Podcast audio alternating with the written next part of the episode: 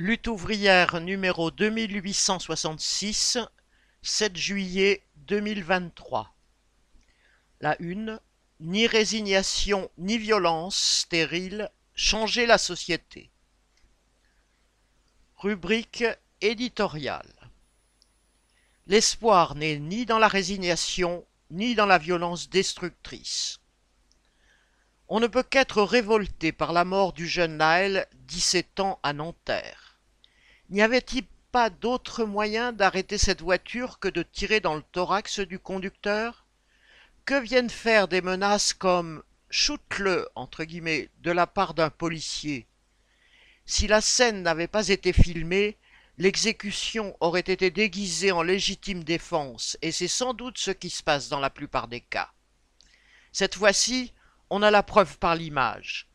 Des policiers n'ont aucune retenue.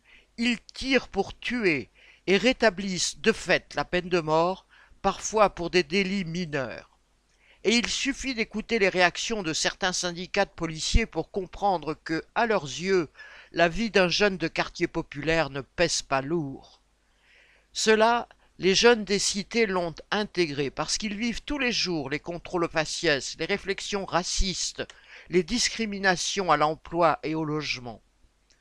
Ils se voient condamnés à galérer sans argent, entre missions d'intérim et petits boulots mal payés, quand les jeunes de la bourgeoisie ont les relations et une belle carrière assurée. Ils sont témoins aussi de la façon dont leurs propres parents sont cassés ou usés par un travail mal payé qui ne leur laisse pas de répit quand ils ne sont pas mis au chômage. Alors oui, il y a des jeunes, des gamins, qui vivent avec la rage au cœur. C'est ce qui pousse une petite partie d'entre eux à ne rien respecter, à tremper dans des trafics, voire à pourrir le quotidien des habitants d'une cité. Et c'est cette rage qui a explosé en violence aveugle avec la mort de Naël. La furie destructrice qui a frappé certains quartiers suscite la consternation, le désarroi et même la colère. Et pour cause. Ce ne sont pas les bourgeois qui voient leurs voitures leur restaurant chic ou leur terrain de tennis ou de golf partir en fumée. Ce sont les femmes et les hommes des classes populaires qui se retrouvent démunis, sans centre social, sans magasin pour leurs courses, sans transport pour se rendre au travail.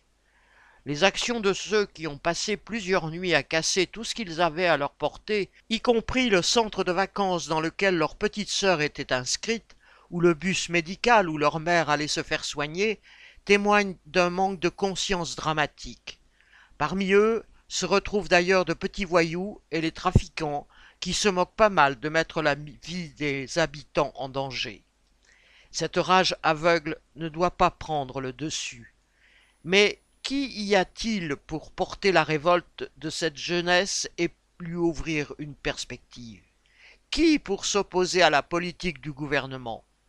Qui pour se faire respecter de la police? Pour combattre la grande bourgeoisie qui regorge de richesses, mais est de plus en plus rapace?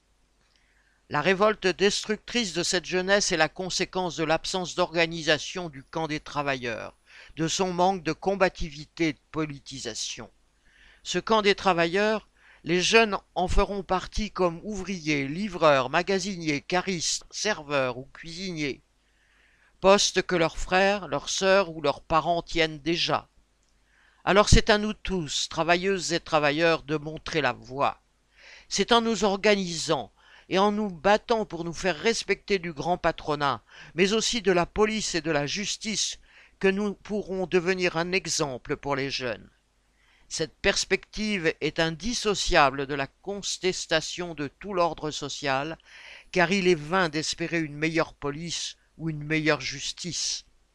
Derrière la police et la justice, il y a les lois de la bourgeoisie. Elles assignent les travailleurs et leurs enfants à se faire exploiter et servir les plus riches. Elles légitiment les inégalités.